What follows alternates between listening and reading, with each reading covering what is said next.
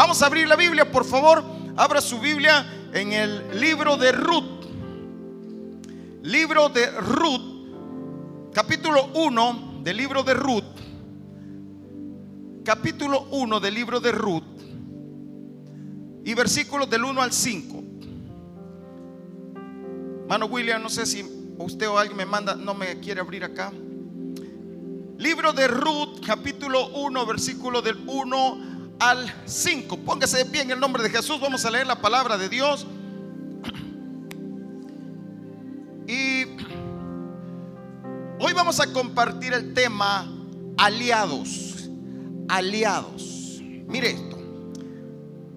Nosotros necesitamos ser aliados de Dios en su proyecto, en su plan para nosotros mismos. Fíjese bien.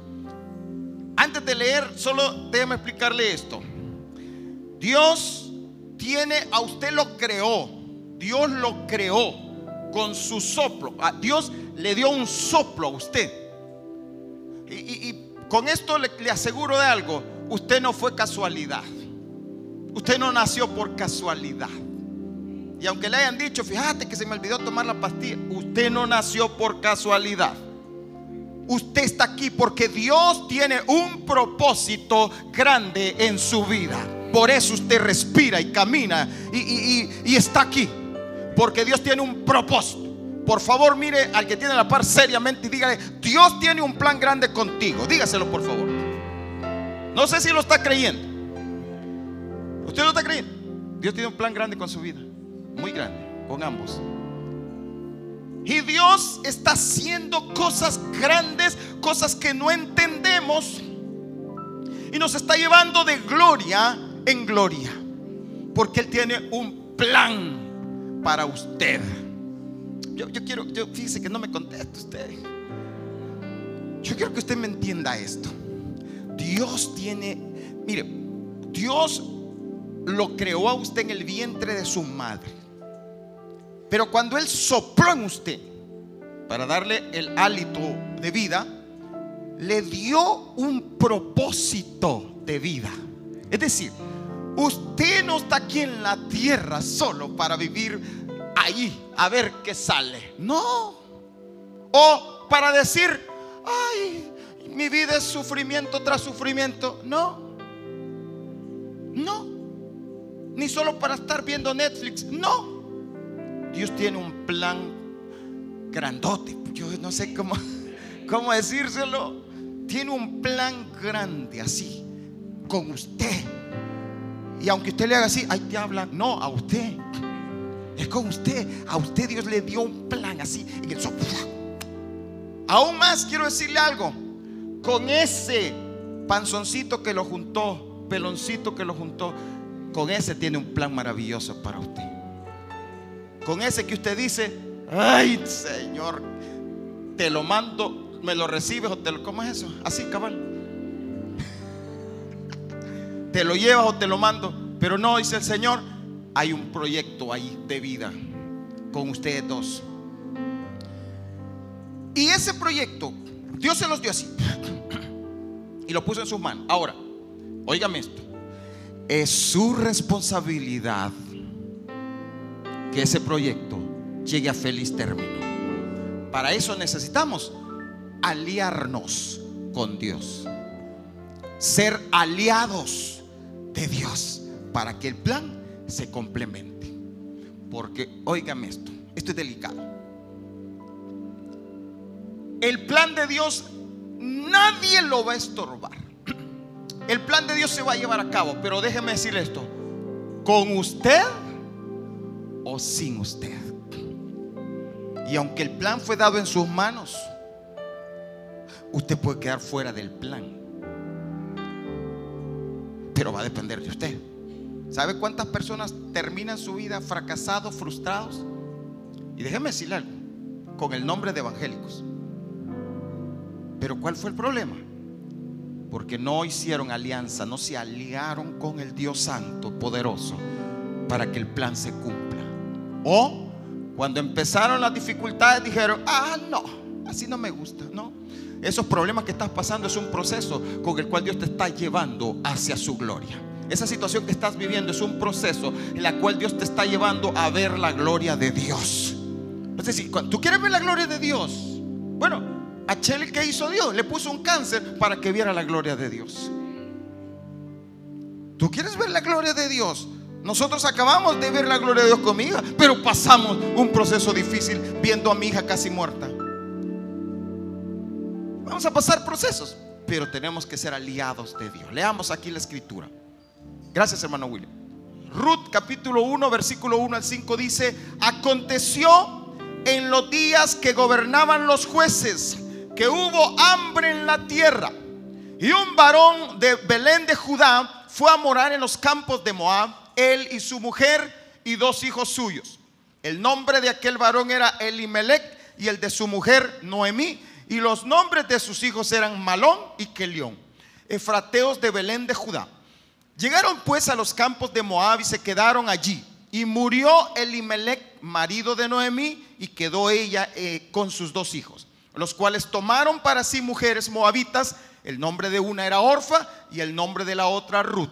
Y habitaron allí unos 10 años. Y murieron también los dos, Malón y Kelión, quedando así la mujer desamparada de sus dos hijos y de su marido. Padre, en el nombre de Jesús te damos gracias por esta bendición que tenemos de recibir tu palabra. Pongo en tus manos tu palabra.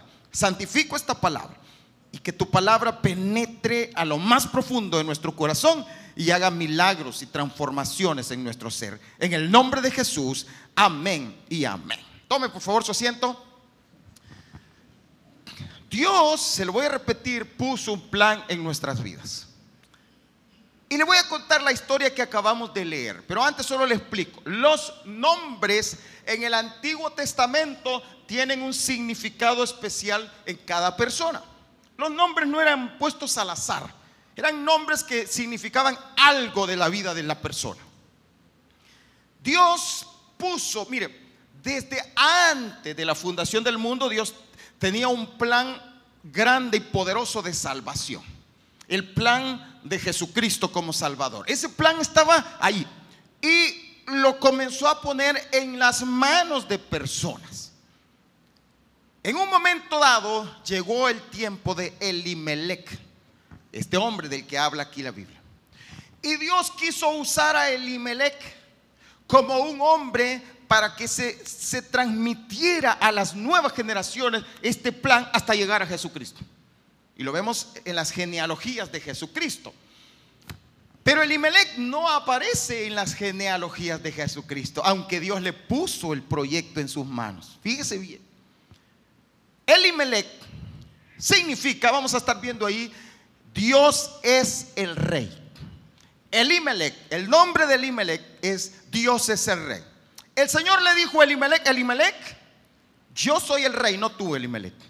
Y vas a hacer, y, y te pongo en tus manos este proyecto, pero lo vas a hacer a mi manera y no a la tuya, porque yo soy el rey. Y eso le puso. Y le dijo, yo soy el rey.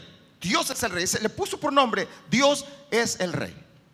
Luego le dijo, te voy a juntar con una mujer que es placentera, que es alegría. Y mire, ahí está el otro, Noemí, que significa placentera, deleite, dulzura. Y lo juntó con una mujer así. La Biblia dice, deleítate a sí mismo en Jehová y Él te concederá las peticiones de tu corazón. Y lo juntó con Noemí. Y lo juntó con el deleite, el placer. ¿Para qué? Porque la vida cristiana no es vivir aburrido, no, es placentera, es gozo, es alegría. Pero cuando estamos en la voluntad de Dios. Pero vino Elimelech y dijo, no, yo quiero hacerlo a mi manera. Yo quiero vivir a mi manera. Yo quiero vivir el Evangelio a mi manera. Yo quiero ser cristiano a mi manera. Yo quiero, yo, yo voy a ser como yo quiera. Y si no me gusta, me voy. Y si me quedo, y, empezó a hacerlo. Y en esa forma, Elimelech, ah, ah, y con esto, Dios lo puso en una tierra. Porque fíjense que el versículo enfatiza que eran efrateos de Belén de Judá. La palabra efrateos o efrata significa fructífero, lugar donde se da fruto. Y Dios los puso allí para que se fructificara, para que sacaran lo bueno, dieran fruto bueno. Pero vino Elimelech, dijo, no, yo lo voy a hacer a mi manera. ¿Sabe lo que produjo Elimelech? Produjo dos hijos. ¿Cómo se llamaban estos hijos? Malón, Malión o Malón. Ya no me recuerdo. Ahí está Malón. Mire lo que significa Malón. ¿Ya leyó lo que significa Malón? ¿Qué produjo este hombre? Enfermedad, debilidad, desaliento. Eso es lo que produjo. Y el otro, que león, ¿qué, es lo que significa que león? Perecer, decaer, marchitar, languidez, decaimiento, agotamiento. Ahí, aquellos que están ya frustrados, no quiero nada. Eso es lo que produce cuando yo quiero hacer las cosas a mi manera. Mire, mire, mire qué tremendo esto, hermano. Pero aquí es donde yo quiero que note el plan. Vino el Señor y como le digo, los planes de Dios nadie los detiene, hermano. No, los planes de Dios se van a cumplir conmigo, sin mí. Por eso yo cuando entendí esto, yo le dije, Señor, aquí estoy, aquí estoy, Señor. No me, no me quites, Señor. No me quites el chance, Padre. Y cuando de repente estoy, que, ay, no, que ay, me levanto y aquí estoy, Señor. Envíame a mí, Señor. Úsame. No me han dicho, hermano Dani, tal cosa. aquí estoy, Señor. Aquí estoy, Señor. Envíame. Me acuerdo cuando me dijeron, eh, hermano Dani, va a volar. Yo dije, amén, aleluya, voy a volar. Sí, pero yo pensé que espiritualmente me lo estaban diciendo. ¿Va a volar? Sí, hermano, voy a volar alto. No me dijo en la avioneta, se va a subir para ir a orar. Entonces, cuando me dijeron así, yo dije, y cuando yo vi esa avioneta, una avioneta tan chiquita que parecía de juguete, que literalmente un hombre la venía jalando como que si era el juguete del niño, así la venía jalando. Allí, Señor, ¿está seguro que quiere? ¿Está seguro que yo me voy a subir ahí, Señor? Y entonces, bueno, pero dije, Señor, heme aquí heme aquí. ¿Verdad? Y, cuando me había subido y empiezo a sentir aquello así, mentí así, y me dijeron, van a ser dos horas de vuelo, y yo, santo Dios. Más que yo me sofoco, yo así, pero dije, Señor, veme aquí. hermano, ya así, ya, para irnos, le llaman y le dicen, no pueden volar. Ahí está nublado. Y yo fui el primero que salí de ahí y dije, gloria a Dios y me dicen, ok, no se puede hoy, pero vamos a volar el siguiente día. Y yo dije, ¿qué? ¿Todavía? Y el otro día yo me estaba, iba a ser el enfermo. Le voy a contar mis secretos. Yo sé que, ojalá que no esté viendo los hermanos, mis pastores allí, pero yo me iba a ser el enfermo. Porque me dijo mi hija, ay no papá, y me dice mi esposa, no. Y yo dije, no, yo tampoco, no. Y nada más en la noche me escriben y me dice, no se olvide, mañana volamos. Y, y cuando yo iba a poner y, poner mi excusa para no ir, yo dije, no, Padre, heme aquí, Señor. No quiero que me apartes. Quiero ser parte de tu llamada. Y me voy otra vez. Llegamos allá y dijo, hoy sí, el día estaba bien, bien soleado. Y hoy sí dijimos, y yo dije, bueno, Señor, que no sea mi voluntad, sino la tuya. Si es posible, pasa de mí este avión, pero no sea tu voluntad, sino la tuya. Y entonces pasó, hermano, ¿y qué cree? No volvimos a volar. No, ¿y sabe qué? Dijo el, bueno, hermano, otra vez porque no, no dejaron salir el avión. Y entonces dijeron, bueno, dijo la hermana, entonces lo dejamos para el otro año. Y yo dije, aleluya, el otro año será otra cosa. Así que a lo mejor ya la avioneta ya está más grande. Y eso, eso, eso es lo que, eso es lo que yo digo, o sea, pero nunca digas, no le digas no al Señor. Dile amén, Señor, heme aquí, porque si no, otro tomará tu lugar. El Señor escogió a un, a un discípulo llamado, ¿cómo se llamaba el que lo entregó? Judas. Y Judas dijo, no, no voy. Y se ahorcó. Otro tomó su lugar. Otro toma su lugar. Pero yo no quiero que nadie me robe mi bendición ni mi corona. Yo quiero seguir adelante. Elimelech dijo, no, no, yo lo voy a hacer a mi manera. Porque el problema es cuando tú quieres vivir, y, es que hoy está de moda vivir a mi manera. Ahora está de moda hacer las cosas como yo quiero, el evangelio a mi manera. El, eh, yo no necesito nada, yo no necesito tener esto, yo no necesito lo otro. Quiero hacerlo a mi manera. Por eso Dios hizo algo. Eliminó a mi manera. Lo eliminó. Y vamos a ver, quiero, quiero mostrarle en esta historia, a través de los nombres, tres cosas que Dios hizo para llevar y cumplir su propósito. Porque al final el propósito de Dios se cumplió. Pero ¿qué hizo? Eliminó tres cosas. Hizo una alianza y una cuarta, quinta que vamos a ver. Número uno, lo primero que queremos ver es que es necesario eliminar el a mi manera. Elimelech fue el primero en morir. Dios los mete en un proceso. Cuando aparece Kelión y Malón y Kelión, cuando aparecen estos dos, Dios dice, no es ese mi plan, no está ahí mi plan, no es por ahí como yo lo dije. Entonces los metió en un proceso, porque el proceso conlleva, es necesario para poder volver a agarrar el rumbo correcto. Para eso son los procesos. Los procesos suceden para que uno vuelva al rumbo correcto. De repente te estás quedando, de repente estás con...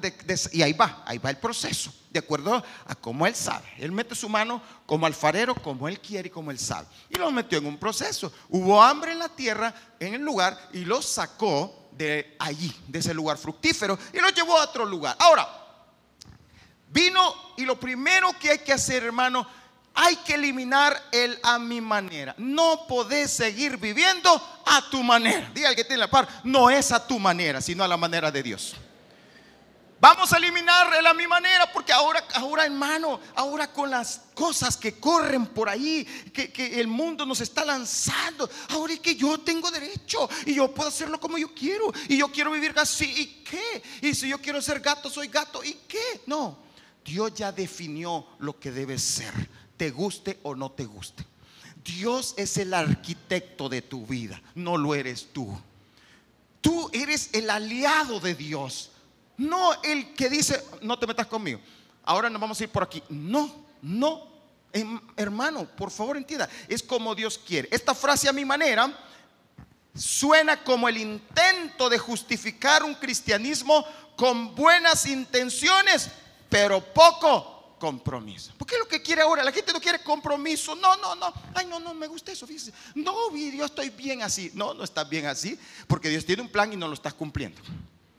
Dios te ha dado talentos y los tenés tirados. Si no, vaya a la, a la historia en la Biblia de los talentos. ¿Sabe lo que Dios hizo con el que no usó el talento?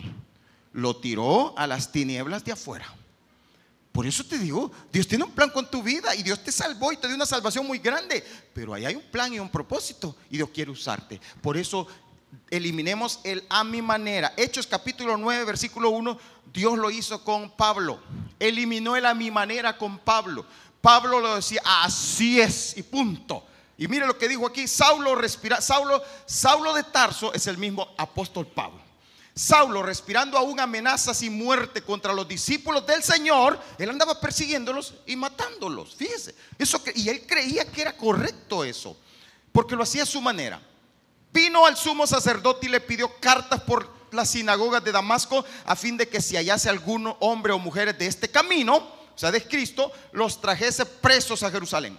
Mas yendo por el camino, aconteció que al llegar cerca de Damasco, repentinamente le rodeó un resplandor de luz del cielo y cayeron en tierra y oyó una voz que le decía, Saulo, Saulo, ¿por qué me persigues? Él dijo, ¿quién eres, Señor? Y le dijo, yo soy Jesús a quien tú persigues.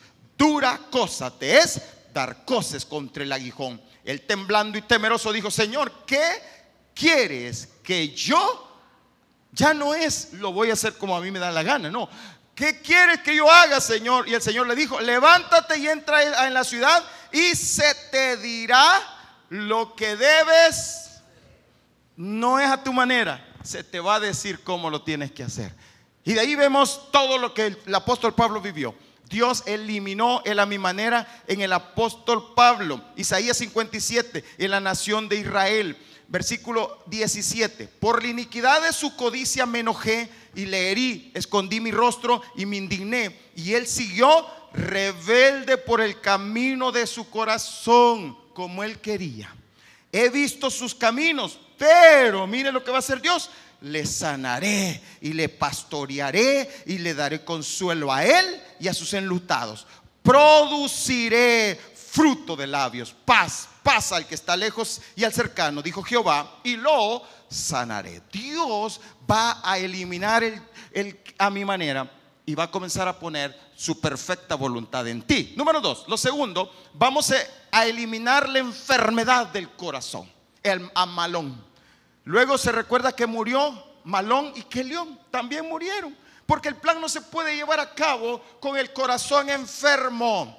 Dile al que tiene la par, tóquele el hombro y dígale, Dios sanará tu corazón hoy. Sea profeta esta mañana. Dios sanará tu corazón hoy. Déjeme decirle algo. Si algo estorba en la vida cristiana es el corazón enfermo.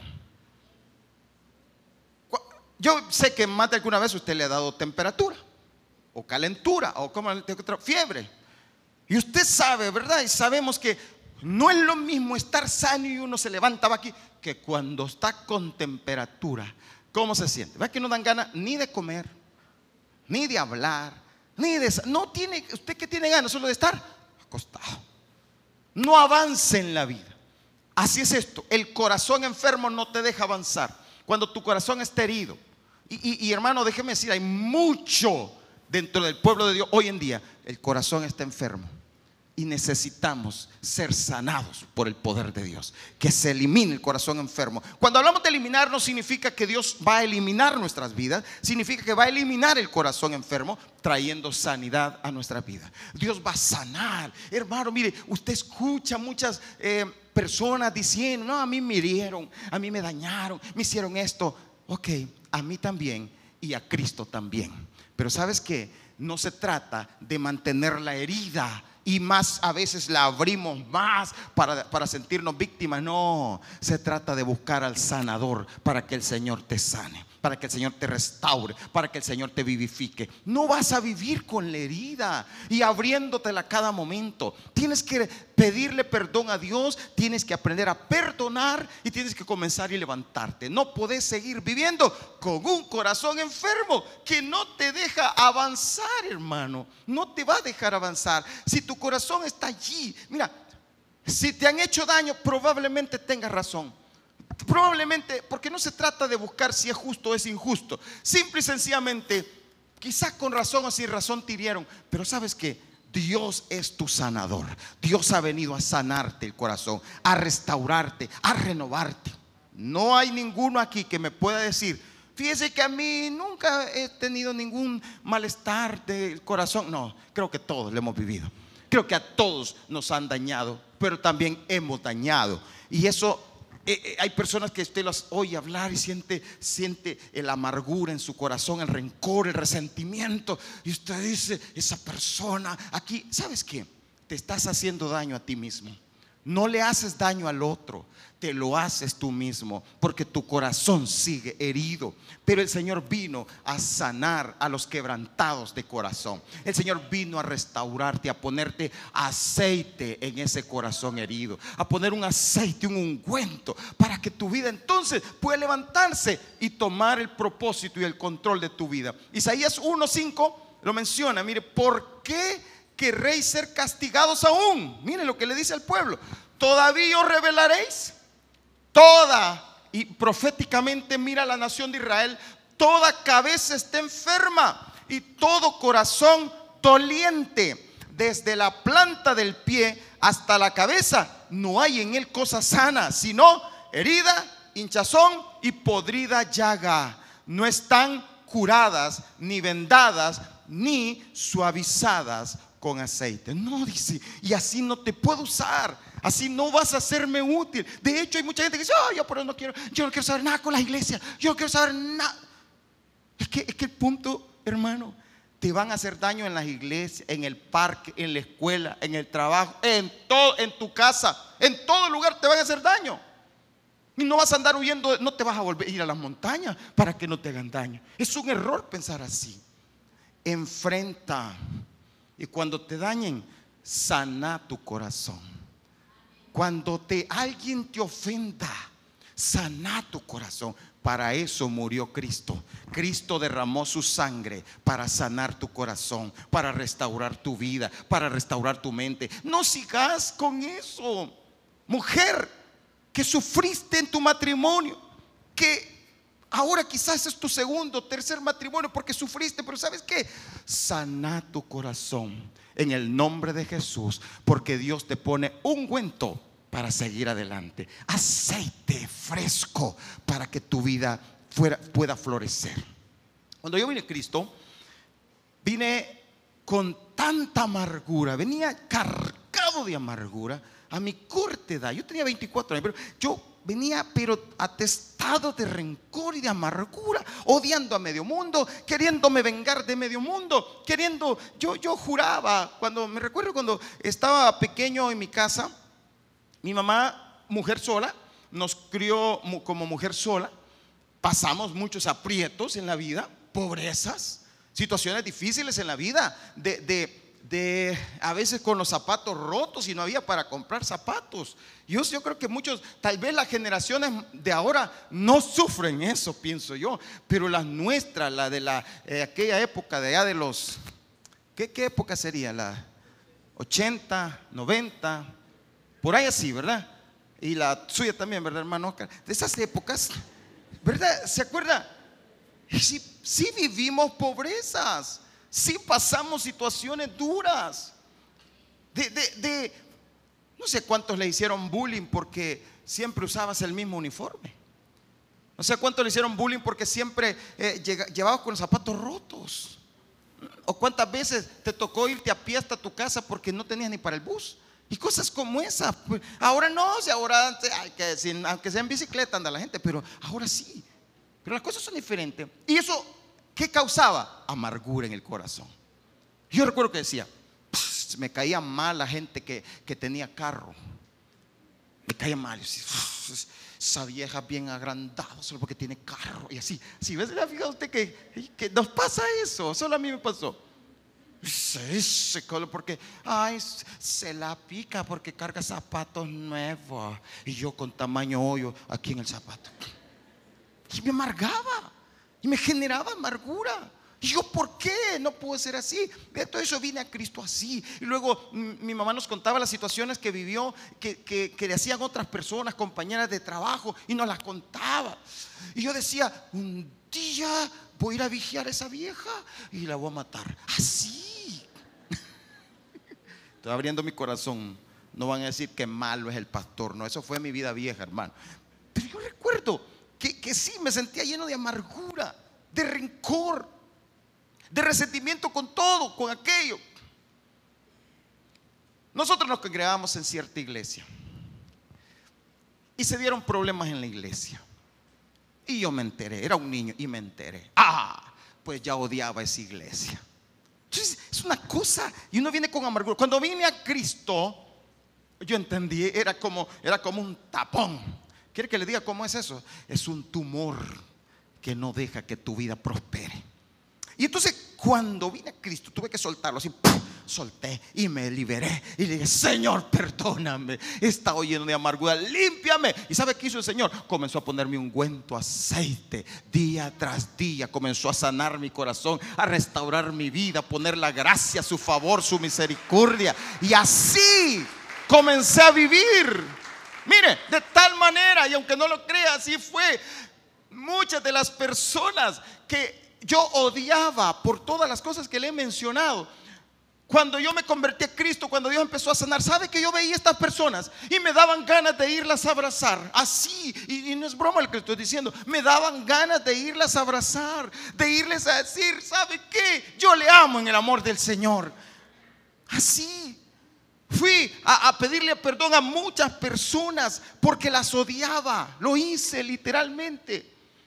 Tuve que pedir, le pedí perdón a mi esposa por todo el daño que le había causado. Pero ¿por qué? ¿Qué me impulsó? Cuando el corazón está sano, tú puedes avanzar y dar pasos en el plan y propósito de Dios. Cuando tu corazón está sano, vuelas alto. Pero cuando tu corazón está enfermo, no puedes hacerlo. Cuando tu corazón está enfermo, tú estás así. Y Señor, el Espíritu Santo te dice, ve y pide perdón.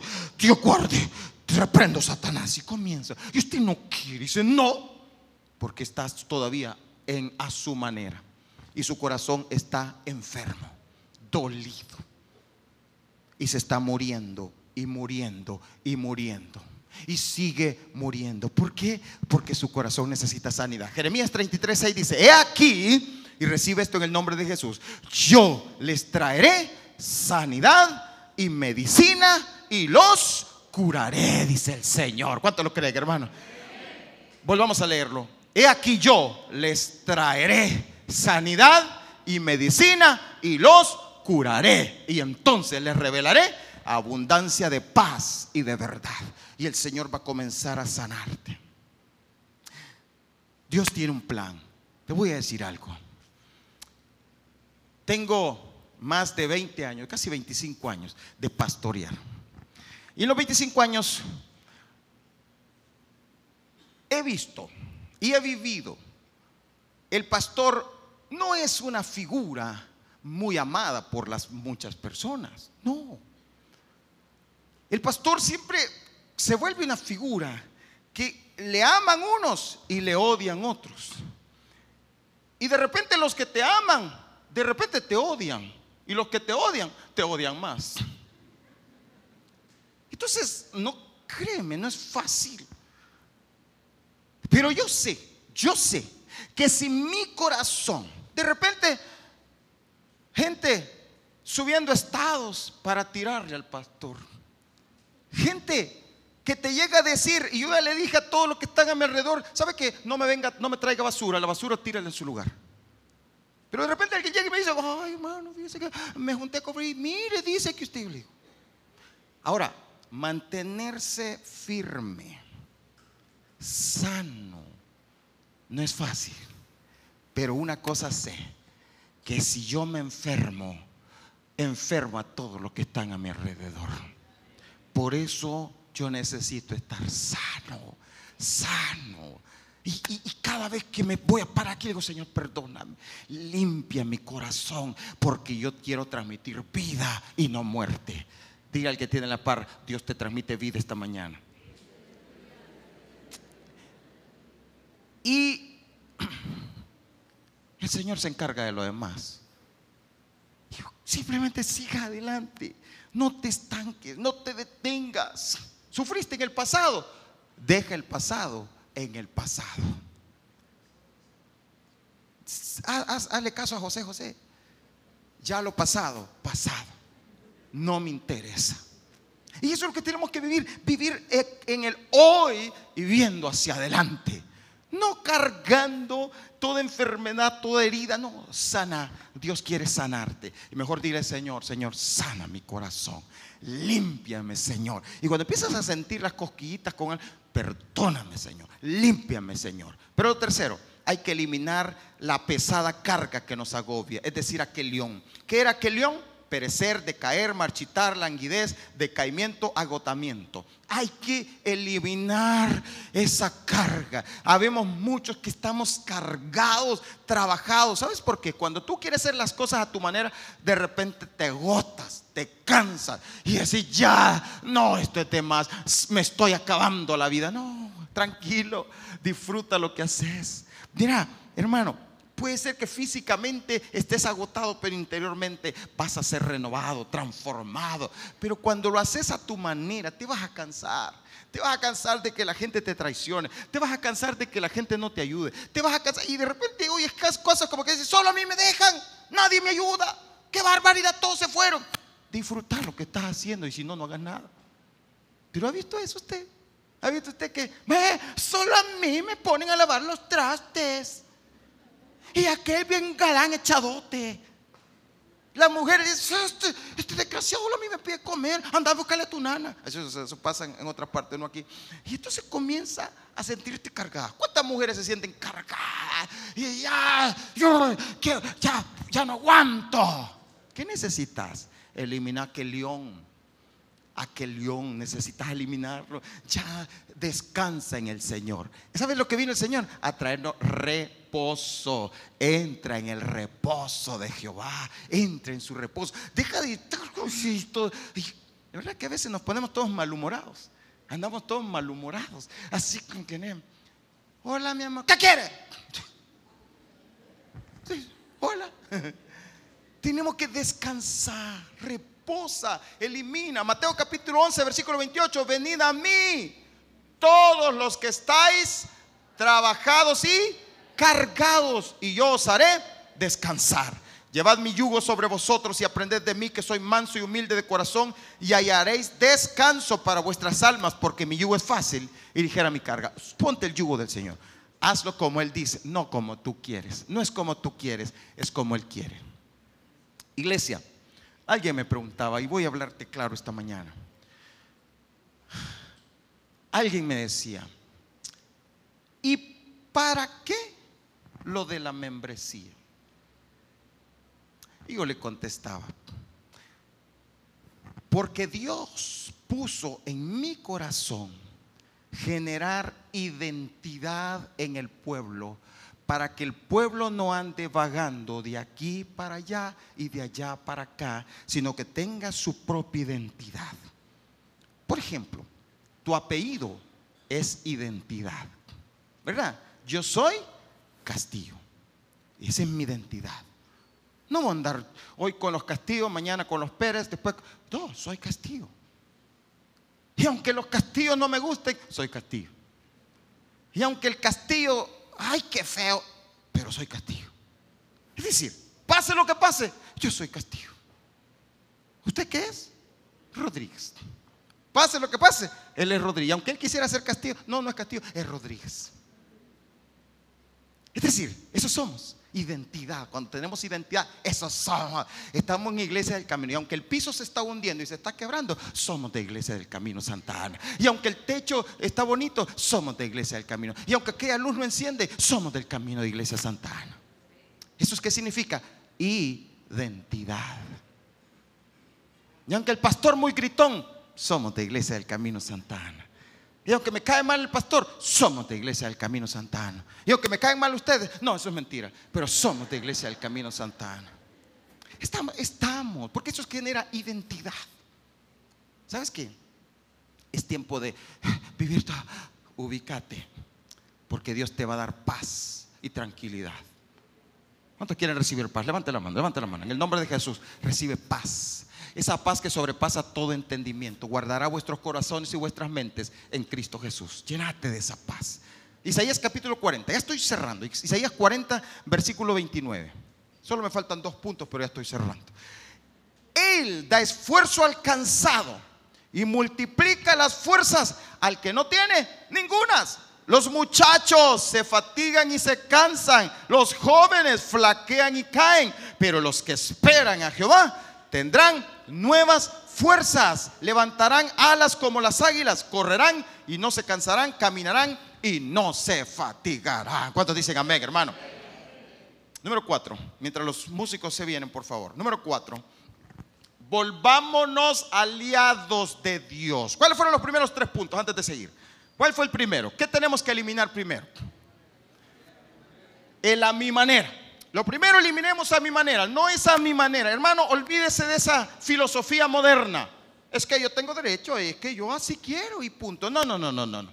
Y lastimosamente nuestras nuevas generaciones vienen con esa filosofía y creen que con Dios es igual. ¿Verdad? Creemos que, entonces yo a Dios lo quiero adorar eh, de esta manera.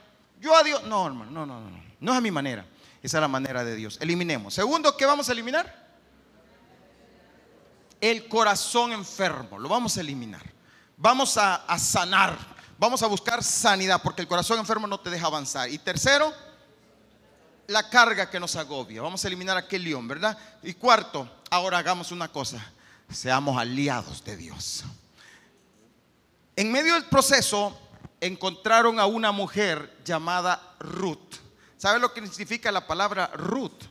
Significa amiga, compañera, aliada. ¿Sabe qué Dios quiere hacer con tu vida? Que seas su amigo, su amiga, su compañero, su compañera, su aliado. Hazte aliado de Dios. ¿Y qué es eso de ser aliado de Dios? Es decir, toma su plan y su proyecto y haz lo tuyo. Es él el plan, pero es para ti, haz lo tuyo. Es lo que no quiso hacer el Imelec, lo hizo Ruth. Lo que el Imelec no entendió, Ruth lo captó. Y eso que era una moabita, es decir, no era judía. Dos mujeres en la Biblia aparecen contra todo pronóstico. Primero, por ser mujeres. Segundo, no eran judías. Y tercero, su currículum no era tan bueno. ¿Se acuerda de Raab, la ramera? Ella entró en el plan de Dios. Una mujer prostituta que todos la veían de menos, arrebató y entró en el plan de Dios. Y esta y la otra Ruth, una mujer moabita. Los moabitas eran enemigos de los israelitas. Y esta mujer tomó y se hizo aliada de Dios. Hay que sernos aliados de Dios. Tenemos que ser aliados. Capítulo 1 de Ruth, versículo 15 dice, mire cómo es ser aliado. Noemí ya no tenía esposo, ya no tenía hijos, solo dos nueras. Pero le dijo a, estas nueras, váyanse, yo me regreso a mi ciudad, pero ustedes váyanse con sus familias, déjenme, abandónenme. Y mire la respuesta de Ruth. Y Noemí dijo, he aquí tu cuñada, o sea, Orfa, se ha vuelto a su pueblo y a sus dioses. Vuélvete tú tras ella. Hay momentos que el Señor te dice, ok, ¿sabes qué? Si quieres quedarte, quédate. Hay momentos que Dios te va a decir, ¿sabes qué? Si no quieres continuar, está bien, estate sentado. Hay momentos que yo se los he dicho, me, cuando de repente siento que Dios no me dice nada y yo me empiezo a justificar y digo, ay Señor, estoy cansado. Dios no me dice nada y más bien siento que me dice, ah, descansa, hombre. Mm. Y de repente me levanto y digo, no Señor, yo voy a arrebatar. Yo quiero mi bendición. Yo quiero ser bendecido. Yo quiero recibir lo que tú me vas a dar. Y le dijo, respondió Ruth, versículo 16, no me ruegues que te deje y me aparte de ti, porque a donde quiera que tú fueres, iré yo. Y donde quiera que viviere, viviré. Tu pueblo será mi pueblo y tu Dios mi Dios. Donde tú murieres, moriré yo y ahí seré sepultada. Así me haga Jehová y aún me añada que solo la muerte hará separación entre nosotras dos. Y mire, y viendo Noemí que estaba tan resuelta a ir con ella, no dijo más. ¿Cuántos estamos resueltos a ir con Dios hasta la muerte? ¿Cuántos estamos resueltos a decirle, Dios, heme aquí, Señor, pase lo que pase, yo estaré contigo? Dale fuerte el aplauso al Señor.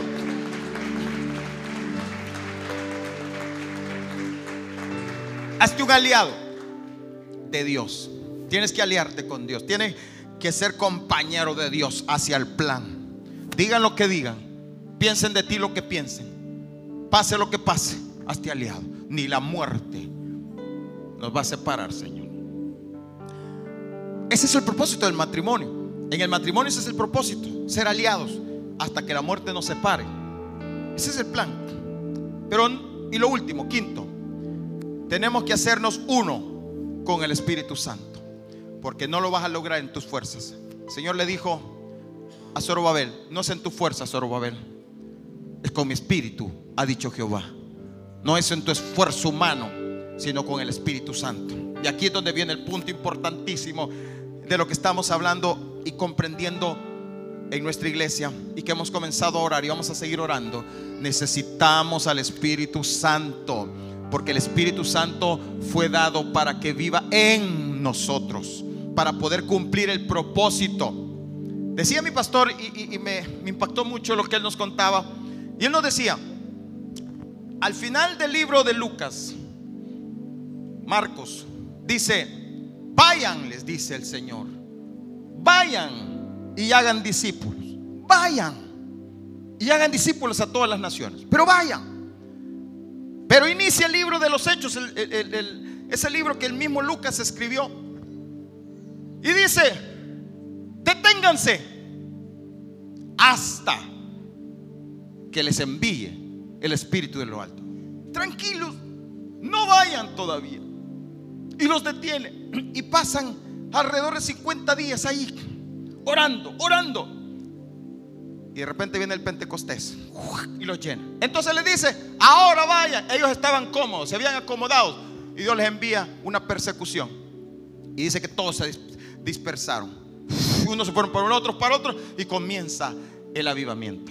Hermano amado, Dios está trayendo un avivamiento. Es tiempo de buscar el avivamiento. Ya no es tiempo de seguir a mi manera. Ya no es tiempo de seguir con el corazón herido, sin buscar la sanidad. Ya no es tiempo de vivir cargado y que sintamos que nos torcemos, sino que es tiempo de buscar ser un aliado de Dios y buscar la llenura del Espíritu Santo. Vino Ruth, llegan al lugar fructífero nuevamente, llegan a Belén y hay un hombre ahí en Belén que se llama Boaz un hombre rico y un hombre que es el que toma el lugar de Elimelech. Un hombre que ahora aparece en la genealogía de Jesucristo como el que fue parte de este proyecto. No Elimelech. Esto me ha dolido al leerlo. Wow, Elimelech tuvo una gran oportunidad y la despreció. Simplemente murió. Vos todavía se cuenta de él. Fue parte de la, es parte de la genealogía de Jesucristo. Y encuentra este hombre y mire aquí dice la escritura. Capítulo 3, versículo 3 de Ruth. Noemí le dice, ve a donde ese hombre, porque este hombre es el, el que nos puede redimir. Y le dice, te lavarás pues y te ungirás y vistiéndote tus vestidos irás a la era, mas no te darás a conocer al varón hasta que él haya acabado de comer y de beber. Versículo 4. Y cuando él se acueste, notarás el lugar donde se acuesta e irás y descubrirás sus pies y te acostarás allí y él te dirá lo que hayas de hacer. A nuestra cultura esto parece muy raro. A nuestro entendimiento esto que hizo Ruth es un atrevimiento, es un abuso. Hoy en día la meterían presa. Eso se llama acoso.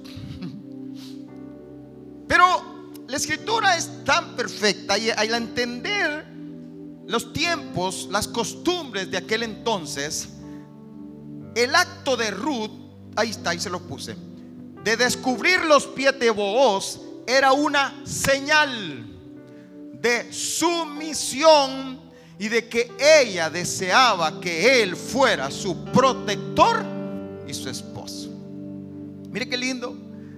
Llega y ella tenía un derecho, ella, porque el haber muerto Malón, Malón era el que era el esposo de Ruth, al haber muerto, el pariente más cercano de Ruth tenía la obligación de redimirla.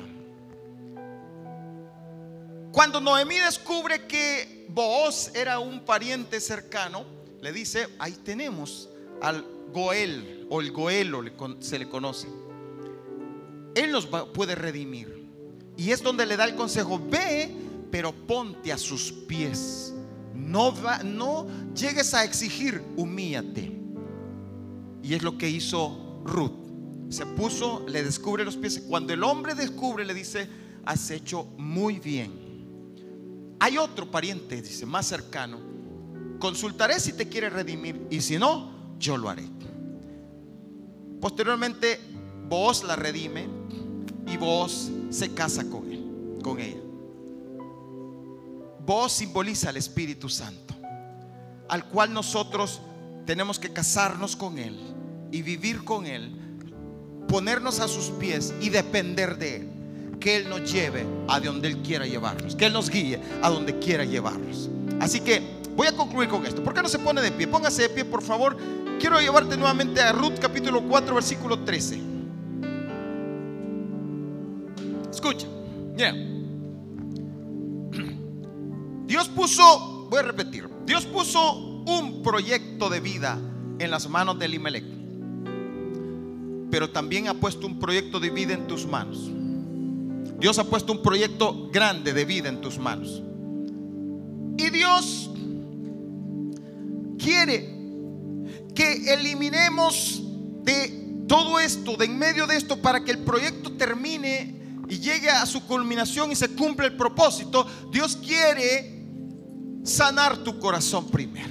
Vamos, primero, quiere que dejemos de lado el a mi manera y que comences a vivir como Él manda. Segundo, quiere sanar tu corazón. Y tercero, quiere quitar esa carga pesada de encima de tu hombro. Y quiere darte reposo para que entonces te vuelvas una aliada, un aliado de Dios. Y luego vayas y te llenes del Espíritu Santo para que entonces se cumpla el propósito de Dios. Capítulo 4 de Ruth, versículo 13. Vos pues, escucha esto, tomó a Ruth y ella fue su mujer y se llegó a ella. Y Jehová le dio que concibiese y diese a luz un hijo. Y ahí viene el fruto, fíjese, viene el fruto. Concibiese un hijo. Versículo 14. Y las mujeres decían a Noemí, loado sea Jehová, que hizo que no te faltase hoy pariente cuyo nombre será celebrado en Israel, el cual será restaurador de tu alma y sustentará tu vejez, pues tu nuera que te ama lo ha dado a luz y ella es de mayor valor para ti que siete hijos. Y tomando Noemí el hijo lo puso en su regazo y fue su haya. Y le dieron nombre las vecinas diciendo, le ha nacido un hijo a Noemí y lo llamaron Obed. ¿Y quién era Obed? Este es el padre de Isaí e Isaí era el padre de David. Y vos y Ruth fueron los abuelos, bisabuelos de David. ¿Y quién era David? Cuando vemos las genealogías, encontramos tres etapas. Encontramos la primera etapa hasta eh, David. La segunda etapa hasta la deportación de Babilonia. Y la tercera etapa hasta Jesús. Y vemos tres genealogías que se desarrollaron en el plan y propósito hasta llegar a Jesús. Ahora, aquí vemos como un espacio, una parte del plan, donde alguien lo no quiso seguirlo, pero Dios se lo dio a otro. Tú estás en ese espacio de un plan perfecto que Dios tiene con tu vida. No permitas que Dios se lo dé a otro. Y que tú mueras sin pasar novedad en tu vida. Y que tú desaparezcas y digas, bueno, ah, ya estuvo, se acabó. No. Te quiero desafiar esta mañana a que retomes el plan de Dios. A que le digas al Señor, Señor, heme aquí, Señor. Yo quiero que se cumpla el plan. Quizás no lo entiendas ahora, quizás no sepas cuál es el plan, Quizá Ruth no entendía por qué Dios la estaba llamando a dejar todo y ella dejó sus dioses y dejó su nación, dejó todo, al igual como Abraham dejó todo por seguir a Jesús. Y quizás vos no entendía por qué tenía que, tener una mujer moabita. Pero obedecieron y el fruto fue el propósito eterno de Dios en sus vidas. El fruto es ver lo grande, lo glorioso que Dios quiere hacer con tu vida.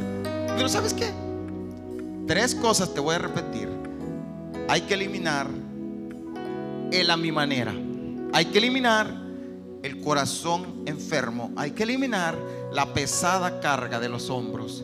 Hay que aliarse con Dios y hay que unirse con el Espíritu Santo. Y entonces verás la gloria de Dios. Amén. Levanta tus manos y dile, Señor, yo anhelo ver la gloria de Dios.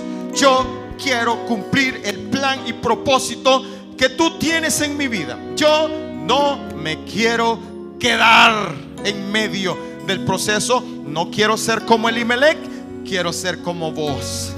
Yo quiero ser como Ruth. Que nada ni nadie me aparte de tu proceso, de tu proyecto. Quiero ir en pos de tu plan y de tu voluntad, Padre.